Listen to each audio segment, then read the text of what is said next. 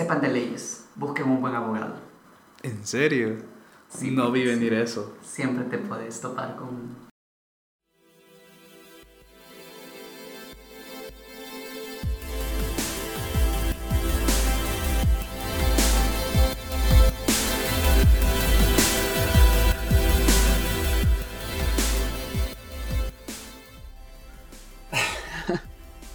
Se los prometo que lo toma número mil.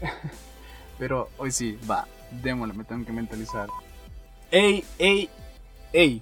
Bienvenido a la temporada 2 de Sí Pues Sí.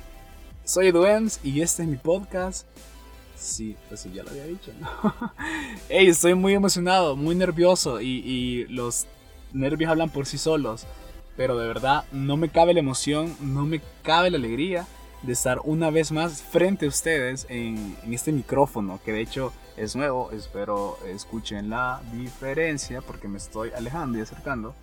Pero, ah, por cierto, gracias a Jonathan Melgar por regalármelo. Eh, es muy interesante ver cómo tus amigos te pueden apoyar en este tipo de ideas. De verdad, lo aprecio mucho.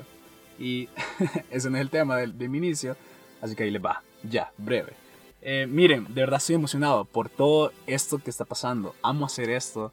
No porque solo es hablar, sino porque hay todo un desafío en, en esto y, y, bien interesante. Y les voy a contar por qué.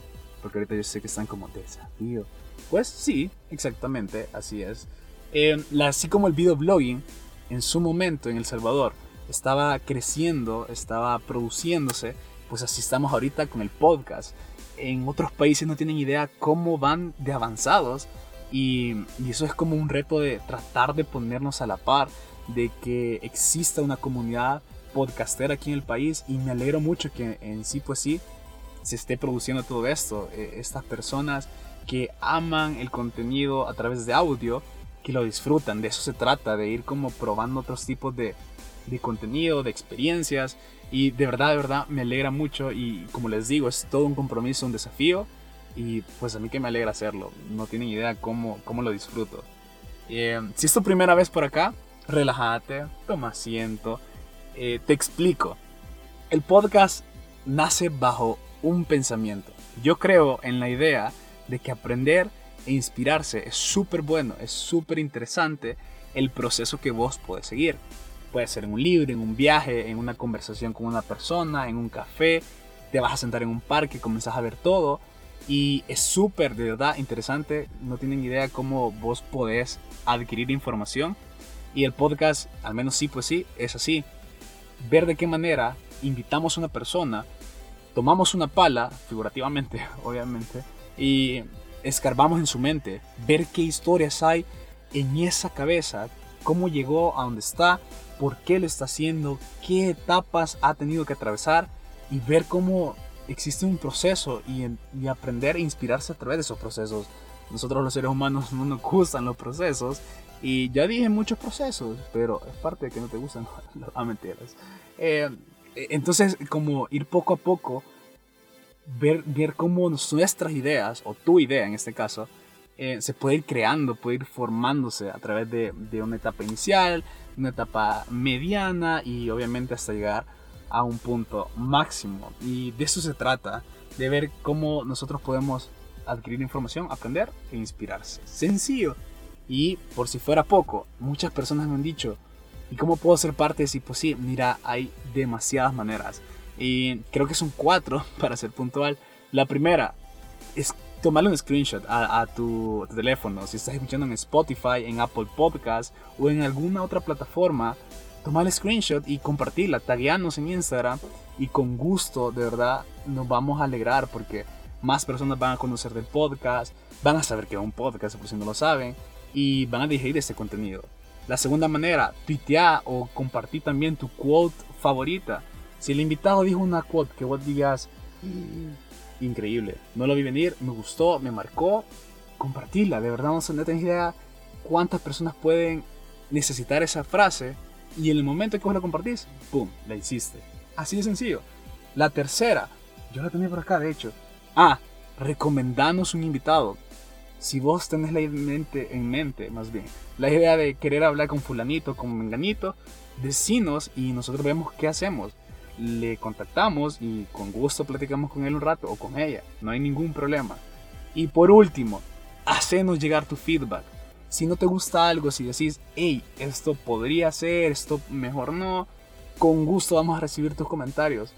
Nos alegramos y nos gozamos en tu feedback porque es algo que estamos produciendo para que te guste. Así que sentite la libertad de decirnos todo lo que pensás sobre el podcast. Y, y, por si fuera poco, hoy tengo compañeritos, amigos, aliados, eh, partners, de verdad.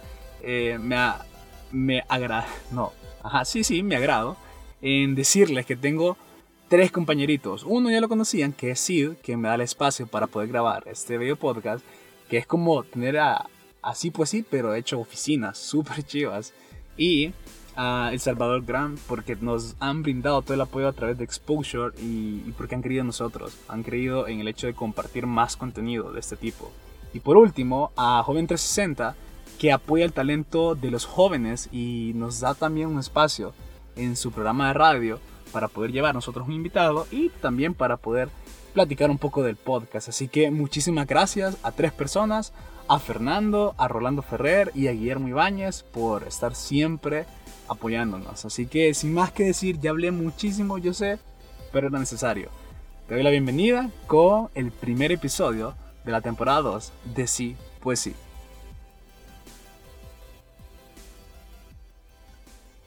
¿Qué onda, Alejandro? Ay, qué emoción, qué bonito.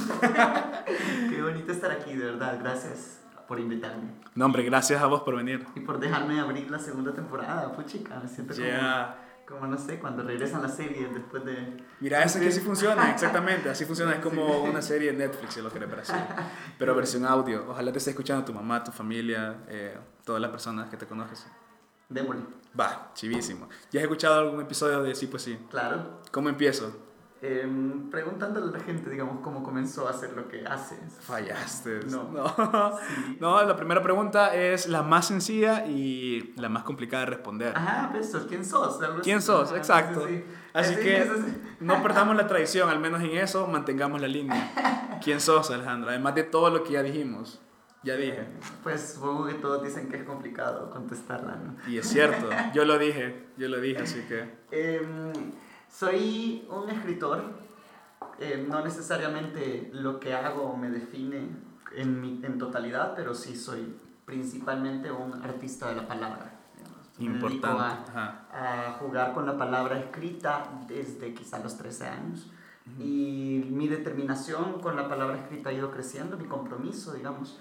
Em, pero he ido mutando, como encontrándoles lugar a la palabra escrita en otro montón de ejercicios creativos, ¿verdad? que no son necesariamente, digamos, la escritura como fin, sino la escritura como medio. Ya Ok. podemos ir hablando un poco de... Ok, va, vamos a dividir un poco quizás el tema de la conversación, vamos a ir seccionando y contame desde tus inicios, o sea, inicios de verdad, inicios, no como escritor, sino como niño. ¿Cuál fue esa mente que dijo, eh, porque a lo mejor estoy casi seguro que no dijiste quiero ser escritor desde pequeño, o no sé si es tu caso. Bien que sí. Ah, ok, entonces contame, porque la escritura en nuestro país no es algo que de entrada un niño puede decir, o sus papás, Ajá, por ejemplo, como entre las opciones. Ajá, y tu papá te va a decir, hey, ¿querés ser escritor? Démosle, yo te apoyo. Ajá, claro. Todos te van a decir, te vas a morir de hambre.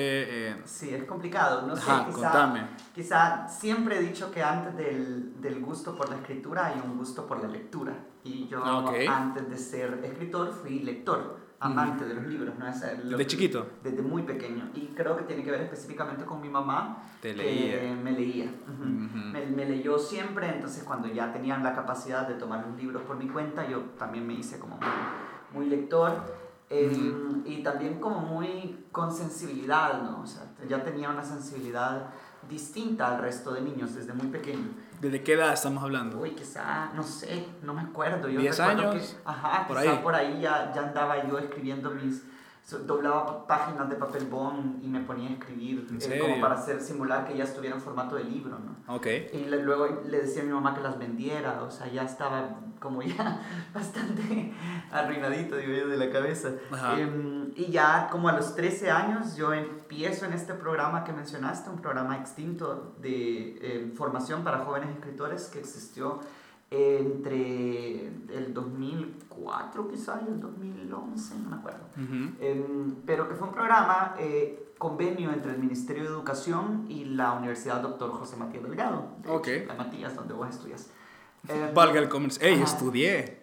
Ya egresé. Ah, perdón, O sea, eso es chivo decirlo ya en esta nueva temporada. Sí, moralmente. Ajá, estoy libre, estoy libre.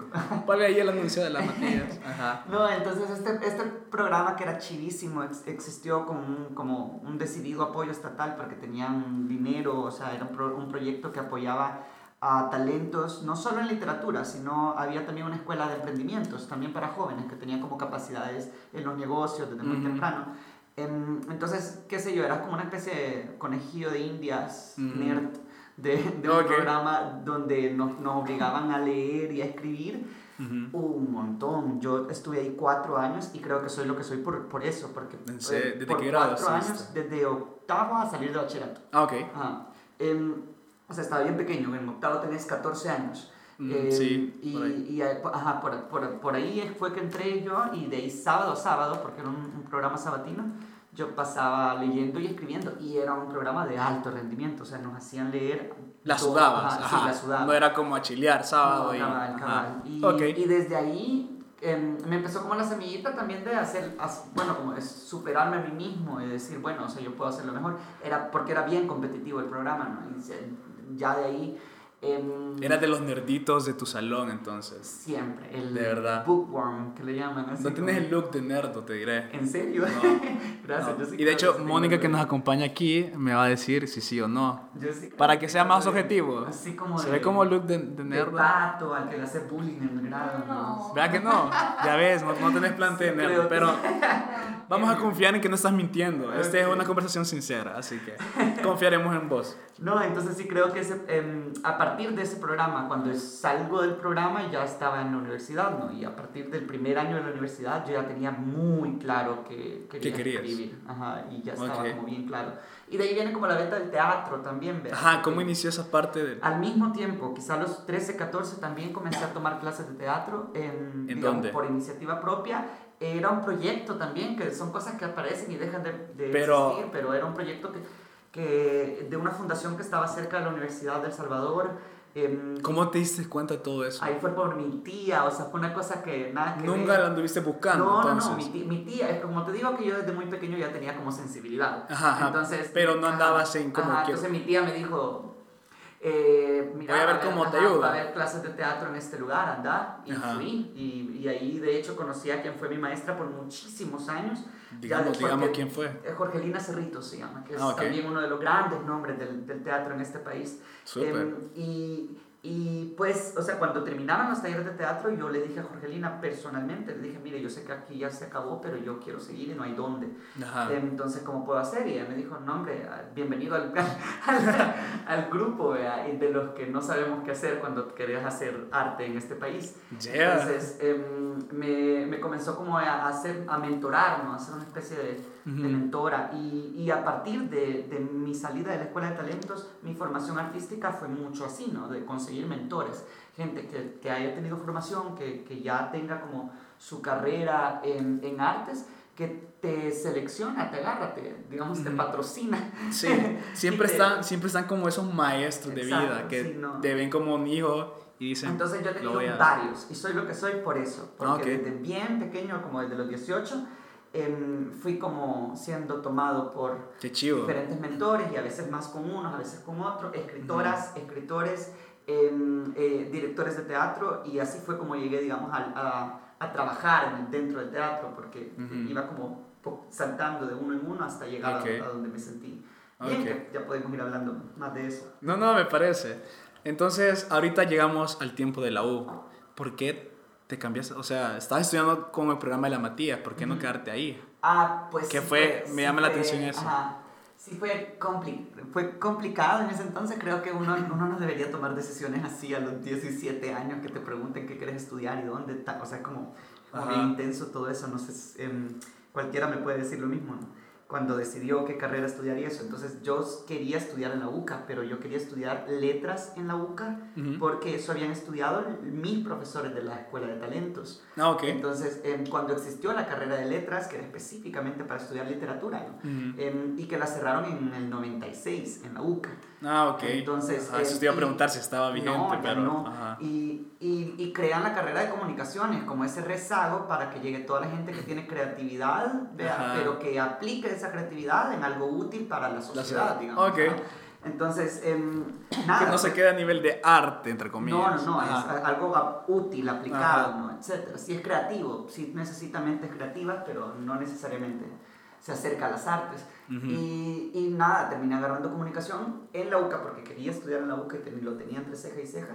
Em, y comunicación específicamente porque sí creo que era ese resumidero de, de personas aquí en San Salvador, la- todas las personas que, que- tienen como talentos relacionados a, a las artes em, terminan agarrando carreras que no necesariamente tienen que ver con artes. Eso es bien triste porque no tenemos Sí. educación superior en artes. Em, y, y creo que desde ahí yo ya tenía muy claro que quería hacer teatro y literatura y lo que hice fue, bueno, tomar la carrera porque pues sí, mi, mi mamá quería un título. Em, y Suele pasar. y conseguir como, como conectar la carrera a mis intereses, ¿no? O sea, hacer Ok. cada, cada tarea, cada proyecto, cada cosa que tenía que hacer en, en las materias de comunicación lo hacía sobre las artes, Ok. sobre el teatro, sobre la literatura. Y siempre el- estuviste metido también en eso. Practicabas teatro. Sí, estaba como en el teatro universitario, que es como, la, Ujú. man- como la manera de, de estar como, como haciendo teatro al, Claro. al mismo tiempo que llevar la carrera, ¿no? Ujú. En- y, y en esos años yo ya comencé a, a escribir más en serio, quizá... ¿Qué es escribir en serio? Escribir. Lo de antes era mentira, entonces. No lo sé, es que... es que- Ajá, contame porque quiero conocer tu perspectiva de, de escritor. ay, qué complicado. Yo sé, ese es, ese es el punto. Es que, como dice Aniceto por Sisoca, uno es hipotes tonto. Ok. Entonces, yo creo que comienzo a tomar la literatura en serio a partir de los 18 años. Ujú. Antes escribía mucho, leía mucho y escribía mucho. Pero lo que escribía, digamos, no, no era en serio, eran como ejercicios, maneras de, de ejercitar, de probar cosas, de imitar cosas también, porque uno comienza así, imitando Claro. a, lo- a, lo- a los que te gustan. Es un proceso de Ajá. aprendizaje. Y, y luego a los 18 comencé como a decir, bueno, si yo tengo que hablar, ¿de qué tengo que hablar? Porque también es, es tomarte en serio el hecho de que si vas a escribir, si vas a hacer algo de arte que tiene que ver con, con la palabra expresión, ¿no? O sea, te- si te vas a expresar al mundo, tenés que Ujú. tener algo que decirle al mundo. Correcto, O sea, solo sí. como ponerte a... no solo como decir, bueno, yo quiero ser escritor. Sino- entonces, como llegar a, a un momento serio de decir, bueno, ¿qué tenés que decirle al mundo vos? Cuáles son tus historias y por qué crees que esas historias necesitan ser escuchadas Ok. o leídas, ¿no? ¿Por qué crees que son importantes? ¿Por qué la gente debería dedicarle su tiempo a leerte, ¿no? Entonces, es como preguntarte esas cosas en serio es cuando comenzás a, a- a jugar el juego en serio, digamos. Y también jugar en serio, me refiero a, por ejemplo, competir, que esa es la manera que yo me he hecho mi carrera, compitiendo en certámenes literarios. Ok. De hecho, no solo es la que yo, sino que es- creo que es la única manera que un escritor puede hacer carrera, porque aquí y en la China los certámenes literarios son como, como la manera de encontrar nuevas voces y de ir como... em, ¿Cuáles, ¿Cuáles han sido los certámenes en que te has metido? primero los nacionales, o sea, yo, yo creo que... ¿Tienen nombres específicos? Sí, se Ajá. llaman juegos florales. Ok. Y... Te pregunto porque a lo mejor y hay alguien que, que se quiere dedicar a la no creo- escritura ajá, y yo no y creo dice, que- no sé qué, meterme. O sea, esta información no es como muy sabida. Yo Exacto, cuando- exacto. ajá. Em, los Juegos Florales son como la única manera de competir aquí a nivel nacional, como Ok. decir las Olimpiadas de Literatura. Y todo en todos los años. aquí. Es dinero el premio, lo cual está bien porque Ajá, yo, hice- yo gané tres y cada uno son Pibe, ocho salarios mínimos. Ah, súper bien. ajá, Súper bien. ajá. Multipliquen ahí sus Sí, ajá. 300 por algo, por 8. Entonces, em, se hacen todos los años, se hacen en los diferentes géneros literarios, eh, literatura, eh, perdón, cuento, poesía, Ok. narrativa, eh, novela específicamente, etc. ¿Quién, ¿Quién lo organiza? El Estado, la Secretaría de Cultura Ah, en ok. este caso, ajá, Ok. el Ministerio de Cultura, porque ya, ya ahora se llama Ministerio, Ujú. pero es la institución estatal. em, Ok. y ellos lo organizan, lo convocan, reciben los trabajos. Los trabajos tienen que ir anónimos, no puede, no puede ir tu nombre en el trabajo, sino que Ah, vos ¿en entregas serio? solamente la obra con un seudónimo. Em, o sea, es decir, con un nombre que no es tuyo. Ajá. Y hay un jurado calificador que selecciona la obra de entre todas las obras anónimas y luego de elegir la obra ganadora se abre una plica y ahí descubren el, el nombre de, de, quien lo escribió, ¿no? Ah, ok. Es como todo un rit, rit Ajá, eso una cosa viendo. así como bien intensa. Entonces, l- yo sabía de la, de la existencia de flora- florales desde que estaba en la escuela de talentos, desde que escribía Ajá. digamos. Ajá. Pero cuando comienzo a escribir en serio, a eso me refiero, a decir, ok, compitamos, ¿no? O sea, Ok. mi- midámonos con la vara de las grandes ligas, Sí, nacionales, exacto. ¿no? Exacto. Em, eh, entonces fue lo que hice, lo hice a los 18 años Ujú. y a los ganaste? 18 años gané la primera vez, o sea, el, Wow. prim- el primer, con el primer tirón, digamos. ¿De qué escribiste?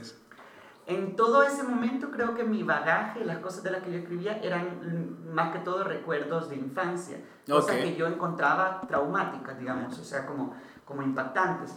Creo que... ¿Te había- acordás del nombre? Sí, sí, por supuesto. sí, sí. Hay personas que no se acuerdan. no, lo, que pasa, lo que me pasa con este libro es que es como ese single que ya no querés cantar en los conciertos. O sea, es ¿Por como. qué? Porque ya, ya crecí, entonces ya- No, pero igual es- son tus que raíces. Toda la gente me dice, ¿dónde pones? Y yo, como no. Pero igual tenés que decirlo aquí. La audiencia te lo va a demandar. O sea, se llama repertorio de heridas. Imagínate qué cursi. Y está en, está en internet. Creo que si buscas, hay algún cuento. Si pones. Repertorio Ajá. de heridas. Ay, está buscando, literal. ¿no? Sí, literal, estamos buscando. Alejandro Córdoba. Ajá. Creo que podrías encontrar algún cuento Inestabilidad. No, ese no, pero sí está. Mm. Estos son dos relatos de mi segundo, mira. Ah, Ok. Pero em, Por ahí. Este, la- ajá. Ah, ¿qué sabe? este, por ejemplo. No, no, no. Repertorio, no. Repertorio de heridas, dice. Sí, sí, sí, pero lo que pasa es que son noticias, no está el libro Ah, como ok. tal, si lo quisieras leer. Porque el libro Bueno. creo que ya no existe, porque se acabó. Hacen tirajes bien cortitos, creo que Ajá. fue un tiraje como de 500 ejemplares que se acabó. Bueno, Em, pero si queremos una copia, te la podemos pedir. No, es que ya te digo que ya. eso No la tenés en digi- 18 no la tenés en digital. Sí, pero ya ni siquiera. Alguien te lo va a querer pedir. no, tengo olvidados en el No, alguien te lo va a querer pedir. Comencemos a hablar a partir de Miren, si ustedes quieren, si ustedes quieren el cuento, escríbanle en Instagram y se lo Es piden. como que agarré tu diario de los... Yo sé, yo sé, no, pero- O sea, hay cosas que vos superás, ¿me entiendes? Ok. Pero bueno, el sí. repertorio de heridas estaba como compuesto de estas heridas, te Ajá. hablaba de, qué sé yo, hasta de amores no correspondidos, Ujú. eh, de un amigo que se fue a Estados Unidos, eh, del, del bullying que sufrí también, creo que eso fue como muy, muy presente en un par de cuentos, y de la violencia general, digamos, si vos como niño fuiste, viste algo de violencia a tu alrededor, de la violencia social, em, también era como algo que me interesaba mucho contar. Eso fue como los primeros siete, no, 11 cuentos creo que eran, y en el- ajá, porque en el segundo iban siete. Em, pero bueno, para no hacerte larga la historia, Ajá. yo gané en tres años. O sea, Seguidos. el repertorio fue el primero, el segundo fue consecutivo. Fue, Ah, digamos, yo gané 2012 y 2013. Ok. Luego no gané el 14, lo perdí. Y gané, Sí, porque y no lo gané ganaste. 15. No, y pues ya, ya lo digo tranquilamente en aquel momento. Gran, como- gran depre. y eso, y eso tiene que ver con, con cómo Eso te iba- o sea, que eso te iba a preguntar. Ajá, ¿qué, ¿qué pasó cuando no ganaste? O sea, yo entiendo que obviamente es el hecho de decir, pues, pues no gané el dinero, pero a lo mejor Creo te que en frustraste, cuanto- en no sé. cuanto a la escritura, Ajá, eh, exacto. perder sirve más que ganar. Porque cuando yo ganaba consecutivo, se me inflaba el pecho y ya decía Ah, que todo obvio. lo que escribía era maravilloso. Ajá. Pero cuando perdés es una bofetada de decir, bueno, ¿y qué, qué no funciona en lo Ujú. que estás escribiendo? ¿Cómo la puedes hacer mejor? Ujú. Y ya, digamos, con eso me salto al, al internacional. Cuando, o sea, cuando gano el Ah, aquí metemos un sonido de efecto en podcast. Va, ok. Al momento en el que gano el centroamericano, fue el año pasado. El Ah, ok. centroamericano yo le participé antes de ganarlo dos veces perdidas.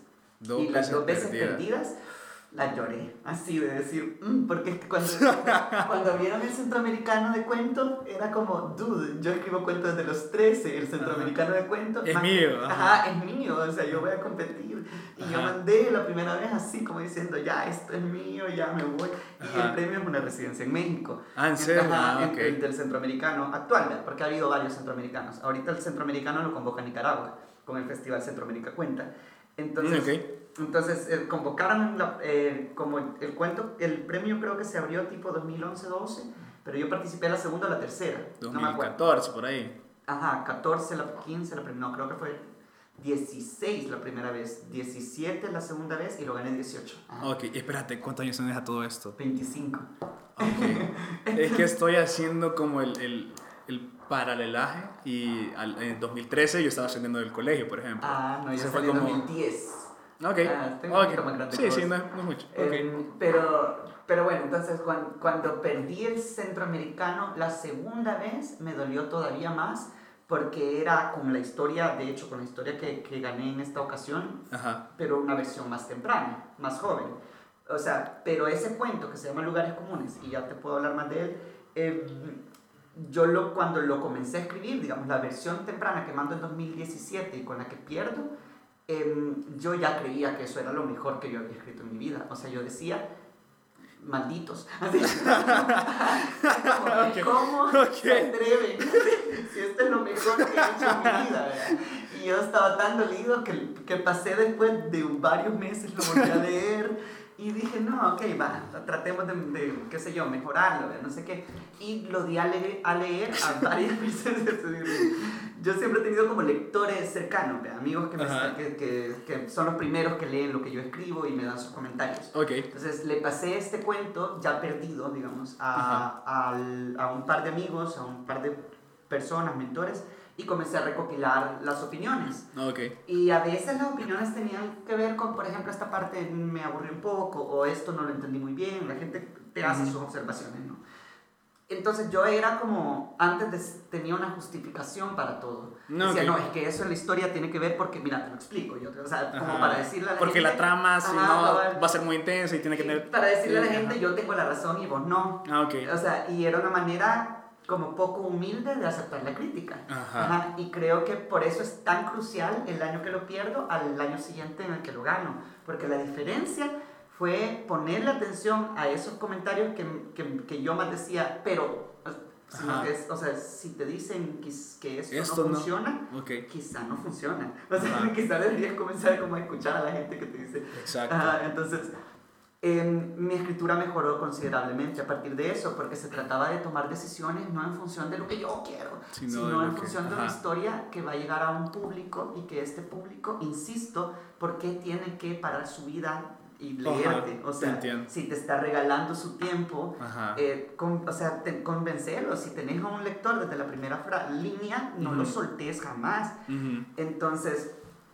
creo que e- ese cambio de paradigma, digamos, en mi, en mi escritura fue lo que me, me, me, hizo conseguir pre- el pre- la tercera en, en vez. La, en la tercera vez que lo, que lo competía. Ujú. em, y ya en la, o sea, ya ganaron como oficialmente el centroamericano. Entonces, ahorita Ok. estoy, digamos, viviendo un poco todavía en las nubes de, después de, de todo eso, porque ahí comenzó, digamos, mi verdadera fama. Ujú. Voy a decir fama ya también una cosa conflictiva. Wow. Que Wow. podemos, es súper conflictivo, lo podemos discutir, pero con fama me refiero a, ok, ya los lugares... Ya que- hiciste carrera Ajá, como cabal. escritor, a eso. Ya los lugares, las instituciones que se encargan de, qué sé yo, promover la literatura, ya te conocen. Sí, claro. Ajá, ya, Ok. ya saben que sos, eh, quién sos, cómo escribís. Sí. Entonces ya de aquí en adelante es mi trabajo como, como subir de escala. No, podemos hablar, a mí se me ocurren demasiadas cosas.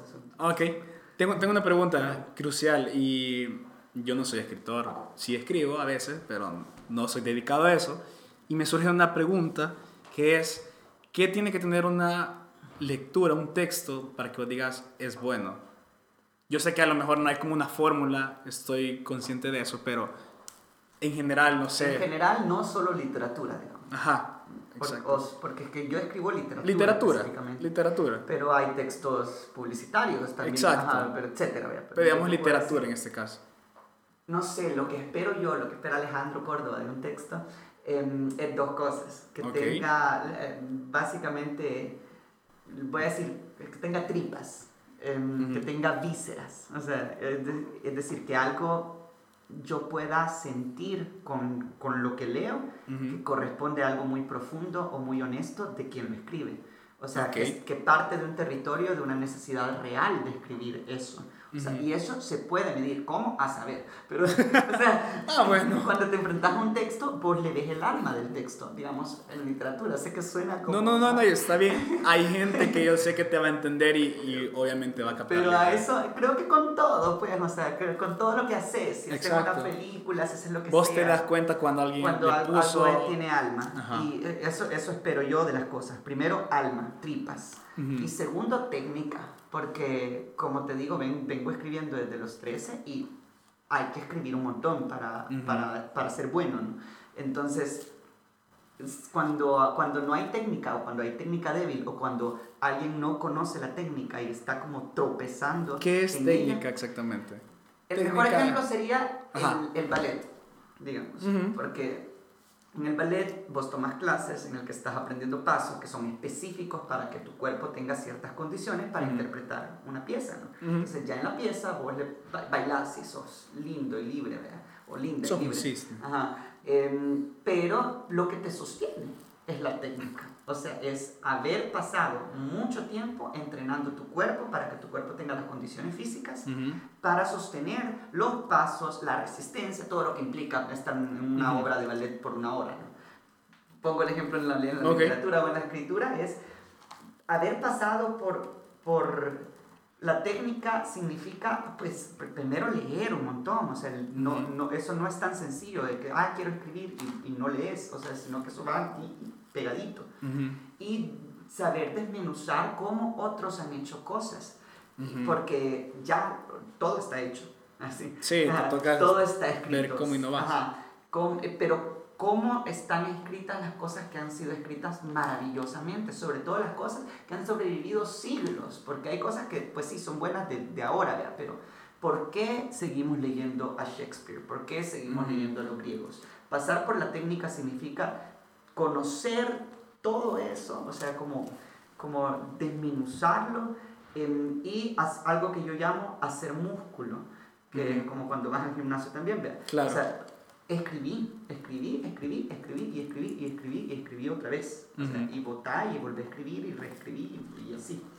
Porque eso es lo que hace la técnica. Después, cuando vos estás escribiendo algo que ya lo haces porque solamente te sale de las tripas, pero no podés presentar el vómito como un trabajo final, sino que al vómito le tenés que dar forma. Entonces, un poco por eso es que creo que esas dos cosas tienen que tener un, un, texto. O sea, y, y, por eso te digo, esto quizás se aplica a un montón de cosas. Claro. Porque realmente jugás con, con, con lo que querés es sacar algo que, que, tiene que ver con la expresión que hablábamos, decirle algo al mundo, sí. pero necesitas maneras, ajá, pintarle todo. Exacto. Okay. Y como alguien que hace un instrumento con madera o, o que trabaja en, específicamente un, instrumento musical es igual. Trata de agarrar un violín, cuánto tiempo te vas a tardar solo para dejar de ser un estúpido con el violín, o sea, para, sino para conocer el violín. Entonces, ¿cuánto tiempo toma después para que vos puedas ser libre con el violín? Decir, lo conozco tanto que es una extensión de mí, o sea, y puedo como hacer todo lo que yo quiera, etc. Entonces, em, eso mismo con la literatura. ok. Me parece, ¿no? Me parece súper bien. Mira, hasta ahorita hemos hablado como de cosas buenas, eh, obviamente el crecimiento, ya lo tocamos, eh, todo lo que has pasado, pero quiero saber la parte dura del escritor. La parte dura. Dura. Un, un, momento que vos... Yo sé que hay un montón, así como en la vida de cualquiera. Ah, tienes razón. Pero, pero quiero saber cuál ha sido ese momento que vos dijiste, vale 20, ya no puedo, ya no sé qué hacer, topé simplemente. A todos nos ha pasado eso. Creo que ah, montones de veces, quizá. Pero voy a ser muy enfático en esto. Creo que lo más, lo más difícil es enfrentarte al desolador panorama de la sociedad salvadoreña. Wow. Con su rechazo a las artes, absurdo, así, eso es lo que más te quita las ganas de existir. O sea, de decir, no, mejor me dedico a otra cosa, tengo un trabajo bonito y no ando queriendo hacer arte para nadie, ¿no? y eso también porque, porque he hecho teatro los últimos eh, cuatro o cinco años. Em, y, y, lo que te quita las ganas, lo que realmente es como el golpe más grande, es tener que pagar tus recibos y hacer cosas para pagar tus recibos que no tengan que ver con lo que ames con todo tu ser, ¿no? Entonces, Em, específicamente que no tengas opciones para ganarte la vida, o sea, digamos, o ganarte la vida dignamente también. Em, y, y, yo te lo planteo como un profesional licenciado que he tenido muchas oportunidades, muchos privilegios, pero, pero que lo que más me ha costado es que, la, que lo que yo haga sea rentable y que consiga em, vivir de ello, digamos. Hasta el día de hoy creo que si, si, si por algo yo no volvería a hacer todo lo que yo he hecho es porque no quiero volver a pasar por todo eso. De decir qué horrible es no tener eh, el dinero en los bolsillos para hacer algo que vos sabes que, que, que, vale la pena y que vale más la pena que un montón de cosas que tienen dinero. y, y nada, o sea, en general los momentos digamos, más fuertes han sido eso. Creo que he tenido también lecciones, como pasando de página, aparte de decir, ay, sí, deja de quejarte de, de, que no hay dinero para las artes, eso no hay dinero en ningún lado, tampoco en Nueva York. O sea, pero sí, sí, siempre el arte está como en crisis, ¿no? Em, y no necesariamente, no sé, que creo que este país podría entender que el arte le puede servir un montón en un montón de cosas que tienen que ver con desarrollo, con activar pequeñas industrias, Em, y creo que a veces están intentando cosas. Eh, no, no, todo está perdido, siempre a pesar de que, de que, es horrible el panorama, yo siempre uso como la imagen de, de la flor en medio del desierto, ¿no? como esa especie de oasis. Okay. creo que incluso hace que el arte salvadoreño sea mucho más interesante que otros artes eh, a nivel regional, voy a decir, que tienen más apoyo económico. O sea, porque como, no sé, es como una flor rara en el desierto. En la adversidad nace... nace todo lo, lo realmente valioso. Exacto. Entonces, me quejo mucho, pero también hablo muy bien del arte salvadoreño ah, y sobre todo frente al arte, o sea, como en la escena internacional, ¿no? Okay. O sea, te sorprenderías porque... Eh, no estamos tan mal. O sea, cuando, cuando ves las obras de teatro más exitosas salvadoreñas comparadas a las más exitosas en Costa Rica, en Guatemala, en Honduras o en México, ponelo. O sea, encontrás, vos decís, bueno, sí, se le da lugar. Y, y, así puede pasar con otro montón de cosas. Bueno, creo que tu podcast es un poco eso, ¿no? Hablar de, de, las cosas buenas que se hacen acá.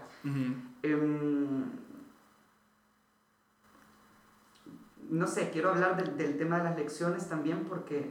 Espera, espera, espera. Antes de que llegues a eso, quiero, tengo una pausa y es, ¿has podido tratar, o sea, es, una pregunta bien incómoda, pero, pero eso se trata, que seamos sinceros, ¿cómo has llevado ese tema de, de ser rentable como artista? Altos y bajos. Ajá, altos y bajos, porque tuve que trabajar en un call center también, como otro montón de jóvenes de mi edad. a ver, y te pregunto esto por lo mismo, vea. Muchos quizás a lo mejor ni se quieren dedicar a la escritura, pero siempre en la parte del arte y quieren saber cómo, cómo comer, pues al final esa es la idea. Por eso te preguntaba. Yo creo que la única manera que hay en este país es emprendiendo porque em, El Salvador tiene como un fetiche con los emprendedores, ¿verdad? todos tienen que ser emprendedores para, salir adelante. Entonces, en el arte tendrías que jugar la misma regla, jugar la regla de ser emprendedor, de crear un servicio, un producto que sea rentable, que te sostenga para hacer los caprichos que vos querrás hacer todo el tiempo. Yo conozco varias iniciativas en El Salvador que tienen que ver con teatro específicamente, conozco más, que han conseguido ser rentables, digamos, vivir de lo que hacen, pero tienen que hacer una especie de sacrificio, de, dar su brazo a torcer, digamos, de tener clientes, de hacer cosas para clientes y aparte eso te financia lo que vos querés hacer para vos mismo, digamos, porque el arte no tendría por qué tener clientes, o sea, no, le, no le haces arte a alguien, o sea, los escritores antes le escribían a los reyes, ¿verdad? Sí, exacto. y los reyes te pagaban. Ajá, pero, pero digamos aquí en El Salvador emprendiendo puede ser una manera y, y hay muchos ejemplos. Eh, hay, por ejemplo, los ilustradores creo que son los más los que se han puesto más las pilas, digamos, de nuestra generación. Que vos decís, uy, hay gente que, que, tiene su propia marca hecha, hecha y consolidada, ¿no? Eso es súper admirable. Bueno, estuvimos a, a Gabriel Granadino. Uh el, pionero, pionero en un montón de cosas. En, en, teatro, eh, pues igual, nosotros, ah, o sea, como con el proyecto de Uniso. Eso te iba a preguntar, ¿eso, eso fue una idea de emprendimiento? Sí. ¿Cómo nació? Tanto, tan, es tan emprendimiento que saqué un préstamo personal para, para terminar la producción antes de su estreno. Ah, o sea, así de decir, bueno, si hay que meterle dinero, pues lo hago. pues lo hago, o sea, porque esto tiene que salir. Eso te iba a preguntar, la idea de emprendimiento, pues veo que es proyecto Dionisio. ¿Cómo nació? Va tratando. que cortar esto. Ah. no, no, va tirado. Va, va, no se va tirado. Acabo de mega botar un vaso queriendo ser disimulado. Es la naturalidad de la conversación. Ah, bueno, el proyecto de NISO, que lo pueden seguir en redes, en Facebook, en Instagram, em, es es ese momento de emprendimiento, no solo personal, ahí diría generacional, porque estoy hablando de, de, de mí y de mis amigos que queríamos hacer teatro juntos y no había opciones. Es decir, ya por el mismo teatro te venías juntando con otros iguales a vos, digamos, jóvenes, con, con ganas de aprender, con ganas de hacer, con, con la misma vibra. Como Emi. Como Emi, Estefan. Solo ella la conozco, por eso la decía. Pero todos, yo hablaría por, por los 10 que conformamos el elenco y Pues- por los 4 que están en el equipo técnico, que somos gente que nos fuimos encontrando como en la misma vibe de decir, hey, hagamos arte juntos. Exacto.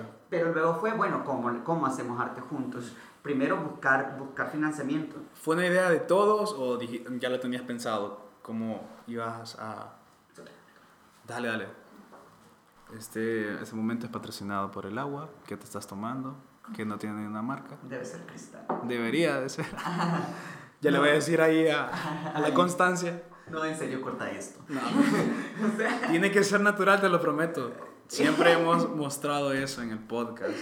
En No lo fin. puedo cortar. Em, el proyecto de Dioniso específicamente nace conmigo, o sea, es, una, es un sueño mío que yo comparto em, con mis amigos y que se materializa ya con, con más de 15 personas. Ujú.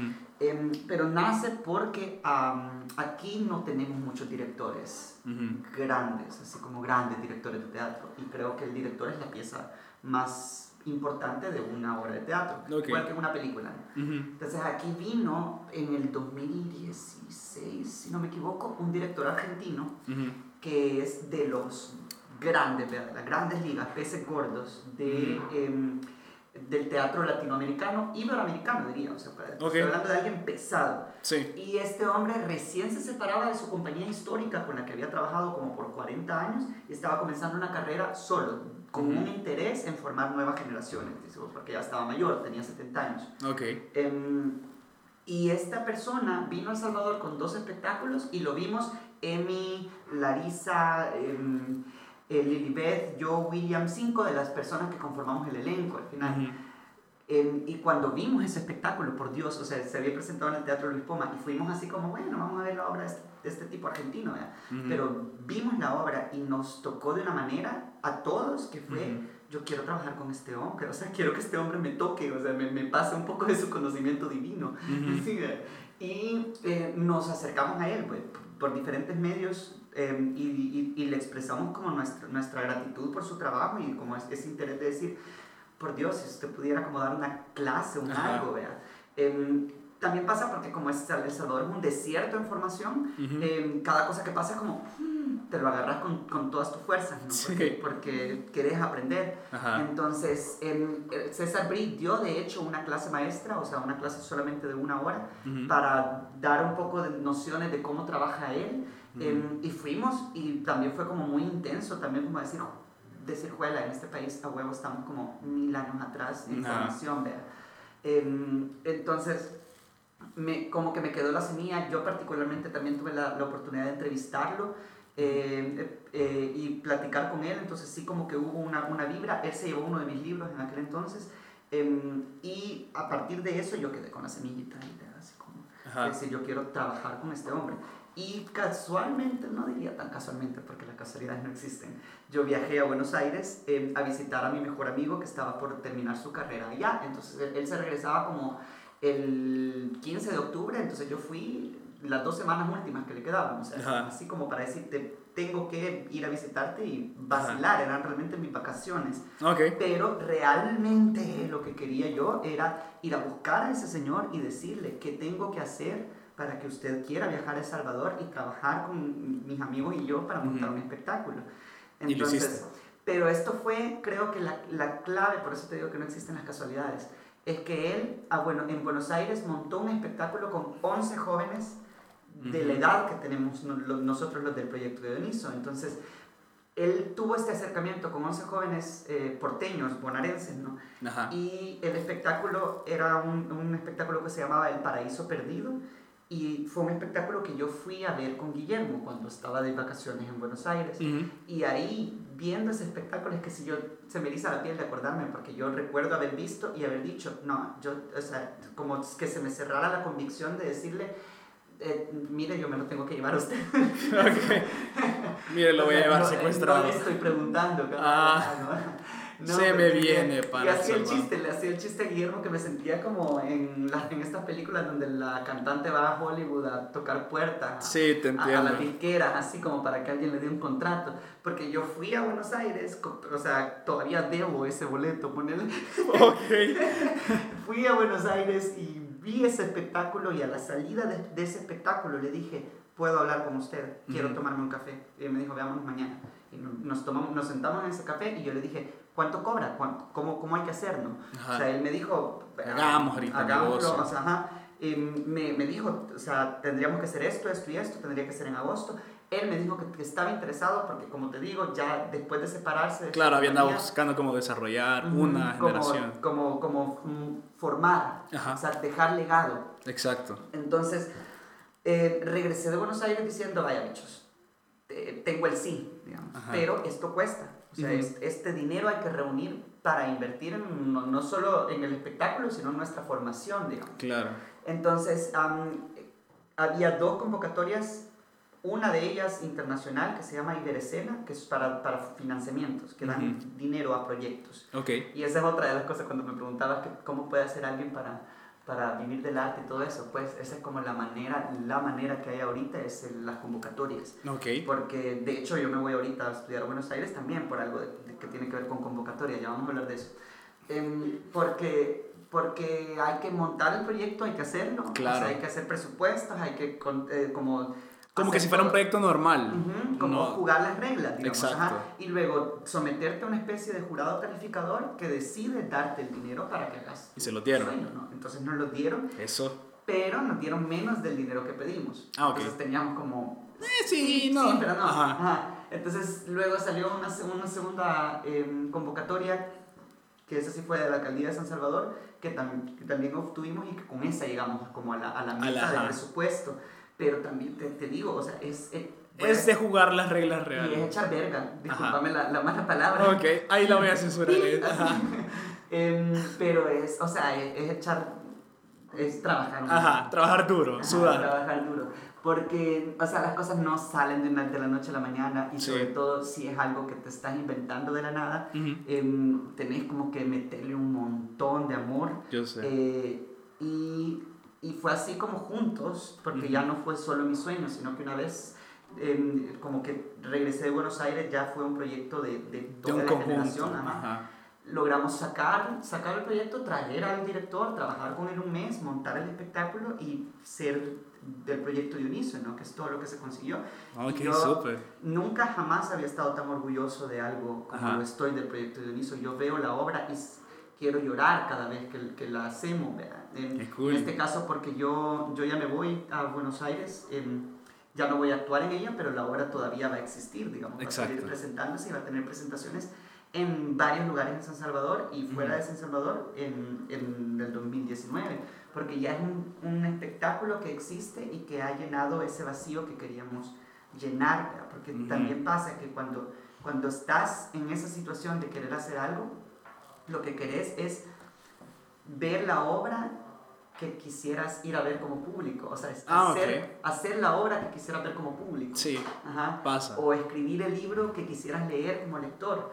Entonces, cuando pienso en el proyecto de Iniso, no puedo pensar en otra, en otra manera más bella de hacer teatro en El Salvador, como yo quería hacerlo, con las historias que queríamos contar y de la manera que queríamos hacerlo. Eso es eso es el proyecto de Uniso, digamos, un montón de casualidades juntas, porque también fue maravilloso, porque bueno, yo vengo, yo hago teatro, pero vengo de la palabra, em, y hay otro montón de, de, talentos en la escena, la escena es muy bella porque igual que el cine junta un montón de talentos, o sea, que gente que viene como con capacidades a veces bien opuestas, porque eh, teníamos alguien con capacidades visuales extraordinarias, teníamos alguien que venía de la danza con capacidades físicas extraordinarias eh, y teníamos alguien con capacidades musicales que podía tocar instrumentos, eh, todo tipo de instrumentos y sacar la canción que querrás.